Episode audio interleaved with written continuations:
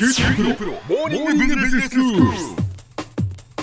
今日の講師は九州大学ビジネススクールで企業倫理リスクマネジメントがご専門の平野拓先生です。よろしくお願いします。よろしくお願いします。先生今日はどういうお話でしょうか？はい。今日は言いにくさ言いづらさそれがもたらす事故とその対策について話していきたいと思います。はい。まず最初に小浜さん質問なんですがええ。普段仕事仲間に言いたいこと言えてますか？うーん言える人もいれば言えない人もいます。そうですよね。それはもうその人とのこう関係性によるというえかえ、わかります。お互い言える人もいるんですよ。そうですね。だけどやっぱり言えない相手もいるんですよね。わかります、ええ。僕も企業時代そうだったんですがもちろん相手にもよりますけど、その場の雰囲気っていうのも大きく影響しますよね。ええ。まあ、社内コミュニケーションのあり方というものは、まあ、企業によって大きく異なるとともに、うん。まあ、何が理想かというのはかなり違うと思います。そして、まあ、世代間においてもですねいいコミュニケーションやあるべきコミュニケーションっていうのはかなり違うかなと思います。うーんまあ、最近聞いたあの世代間ギャップのコミュニケーションをよく表した例としてはですね、まあ、新人関係会に、まあ、新入社員を誘いたいと思ってですね来ませんかと誘ったら、まあ、結構ですと断られたなんて話を聞いたことあります。そんなね、えー何が正解かわからないんですね。うん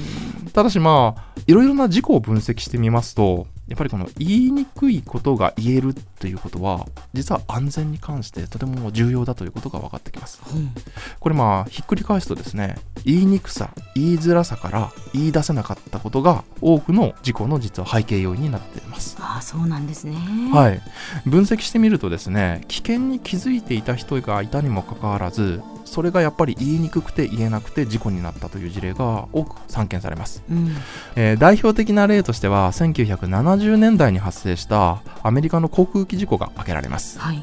この事故は飛行機がまあ燃料切れで墜落してしまうという痛ましい事故だったんですが、うん。実はこの飛行機の燃料タンクや燃料メーターそして燃料切れを表すアラームには全く異常がなかったんですね。ええ。さらに驚くべきことに飛行機に乗っている機関士とか副操縦士は飛行中にこれ燃料が足りないなっていうことに気づいていたんですよ。そうですか、ええ。でも飛行機は墜落したんですね、はい。そうなんです。なぜこの飛行機は墜落したんでしょうか、うんこの飛行機ではまず機長がですね他のトラブルに気を取られてしまって燃料が少ないことに全く気づかず飛行を続けてしまったという点が挙げられます。はい。ただ飛行を続けてしまったプロセスとその原因にはかなり注目すべき点があります。実はこの飛行機飛行中に燃料が足りないことに気づいた機関士や副操縦士が機長に対して燃料は少ないですという報告を何回も上げてるんですね。はいしかし機長は機関士や副操縦士が燃料は少ないですという報告を聞いても頭の中に全く入らなかったんです。日常のコミュニケーションであれば、まあ、小浜さんも経験あると思うんですがえ自分の話を相手が聞いてない時や理解してない時は聞いてる？分かってる？と確認のコミュニケーション取りますよね。えあそうですね。あと自分が話してるのに相手が間違った行動とかしてたらそれは違うから！と指摘しますよね。うん指摘できる相手だったら指摘します。そうですか、そうですね、確かにその通りかもしれません。ただし、この事故では、機関士や副操縦士は燃料が少ないですという報告はしましたが、確認のコミュニケーションや違いを指摘するコミュニケーションは取ることがありませんでした。うん多くの人命が関わっているにもかかわらず、確認のコミュニケーションが取られなかったんです。そうですかでもこれは緊急事態だからはいやっぱりその何を置いてもやっぱそ違いますよねって言わないといけなかったですよね。そうですね何より大切な人命が関わっているにもかかわらず彼らはやはりそういう大切なコミュニケーションを取れなかったんですね、じゃあなぜ彼らは確認や間違いを指摘するコミュニケーションを取らなかったのか。え実はその原因がクルーのトップである機長に言いづらかったというものだったんですね。えいやーそうですか。機長副操縦士、まあ、機関士という階級的な立場による影響が弊害となって達成すべきチームワークを達成できなかったゆえの事故ともこれは言えるんです。ん。先生その今の航空会社ではこういうその言いづらさに対する対策っていうのをきちんとなされてるんですか？はい、えー従前にされています。この事故をきっかけに機長副操縦士機関士という階級的な立場による影響の排除とほぼ初対面であった乗組員であってもチームワークがしっかり発揮できるようにクルーコックピットリソースマネジメントという考え方が生まれてその対策がなされています。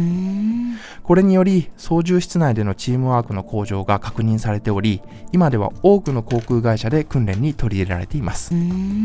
実はこの他にも様々な理由でこの言いづらさが障害となってしまって気づいている危険や分かっている危険を対処しきれずに起きた事故は医療事故や製品事故など様々な分野において確認することができます。はい。どんなに最新技術を用いても危険かどうかを最終的に判断するのはやはり人間と言えると思います。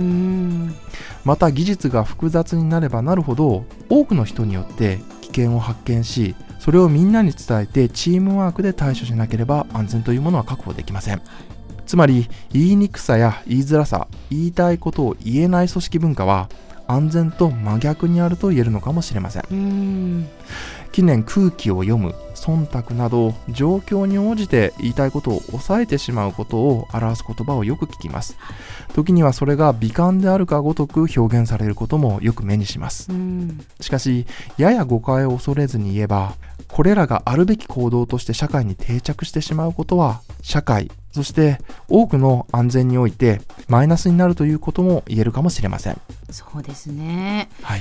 あ気になってるんだけどなってこうちょっと自分が気づいてし,、はい。まうということやっぱりあるんですよね。ええええ。で気になってるんだけどそれを気になったままにしておいて、やっぱり後であやっぱり言えばよかったなっていうことってはいぱり日常生活の中とかその仕事の中でええあるんですよね。そうですねでこれがその大きな事故につながらなかったから、はいまあ、良かったようなものの、うんでも大きな事故を引き起こした可能性もあるっていうことですよね。それをしっかりと知っとかなければいけないということなんですね。はい、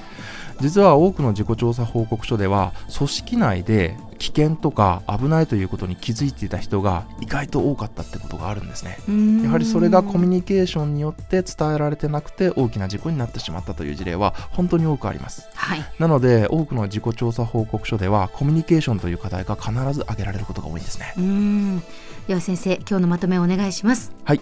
安全のためには言いにくいことが言えるというコミュニケーションを組織内に構築することが非常に重要だと言えます。時には空気も読まず、忖度もせず、言うべきことは言っていきましょう。今日の講師は九州大学ビジネススクールで企業倫理リスクマネジメントがご専門の平野拓先生でした。どうもありがとうございました。ありがとうございました。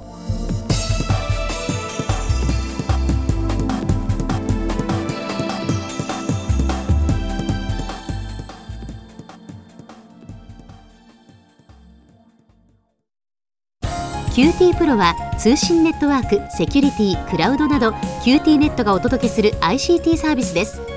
九州中に展開した光ファイバー網を基盤に一番身近なビジネスパートナーとして九州の企業、自治体の皆様をサポートします。詳しくは QT プロで検索を。